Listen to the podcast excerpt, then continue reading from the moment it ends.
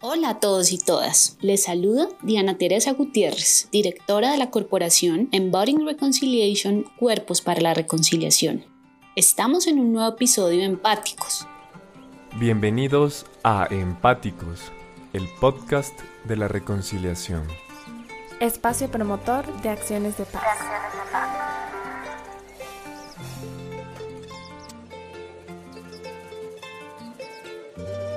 Tenemos en esta oportunidad otro invitado muy especial, como todos quienes han estado en este espacio cultural. Sebastián Sarazá, coreógrafo y director de la obra Mapiripán, quien nos hace un relato de su actividad, de la obra y del impacto social que ha generado. Bienvenido Sebastián Empáticos y adelante con tu narrativa.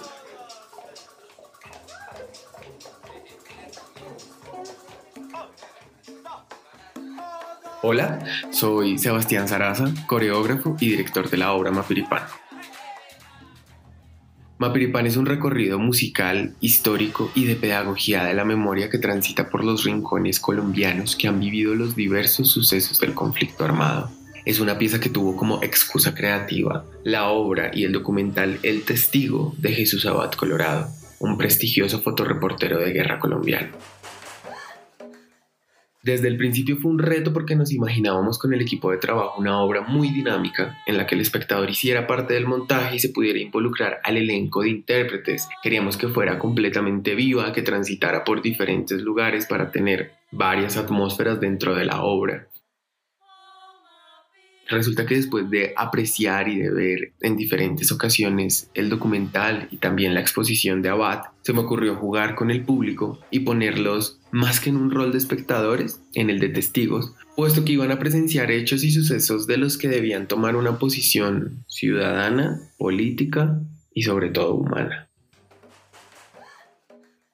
La obra arranca con una captura colectiva por varios delitos de los que se les culpa a los testigos, y este suceso es el que detona el repaso por estos hechos de horror que hemos cometido, presenciado y vivido los hijos del pueblo colombiano.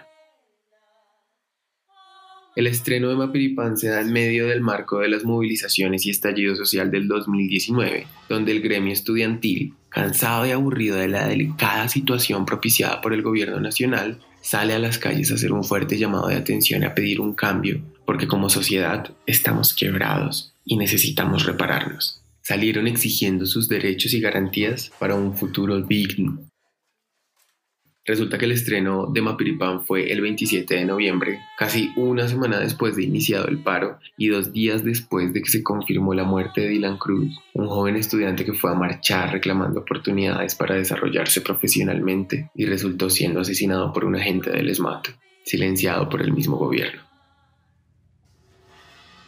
Una de las tantas realidades crudas que nos conforman como nación el equipo estaba devastado porque todos, en su mayoría, somos jóvenes y también en ese momento estábamos estudiando, estábamos culminando nuestros estudios en la universidad y nos sentimos con miedo, con angustia, con una profunda tristeza, pero debo confesar que toda esa energía nos sirvió para que la gente se sintiera identificada con la obra y sobre todo con la propuesta que allí se hacía. Teníamos miedo porque también la función era en el centro, cerca a la Plaza de los Periodistas y en el centro era donde todas las concentraciones se realizaban tres cuadros de donde estábamos fue donde mataron a Dylan y teníamos miedo de que la obra no se pudiera llevar a cabo y, no llegara a público, pero la verdad la gente se comprometió y nos acompañaron hasta el final. Y resulta que Mapiripán es tan honesta y hiperrealista que la gente al final no sabía si aplaudir o no porque se sienten de alguna forma culpables de no hacer nada al darse cuenta de todo. Y es ahí donde creemos que sí es posible, a través del arte, hacer reconstrucción del tejido social, llevar un mensaje de sensibilización para sanarnos y perdonarnos.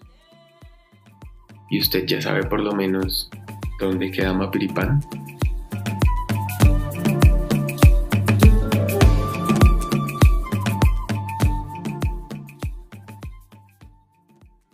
Relato detallado que transmite y dibuja en nuestra mente cada instante de la situación social actual, no solamente en Colombia, sino en Latinoamérica, lo que se ha llamado el estallido social encabezado por jóvenes y estudiantes que hacen eco de quejas y reclamos de la sociedad. Estos son los registros de empáticos. Nos escucharemos en un próximo episodio del podcast de la reconciliación. Empáticos, el podcast de la reconciliación. Espacio promotor de acciones de paz.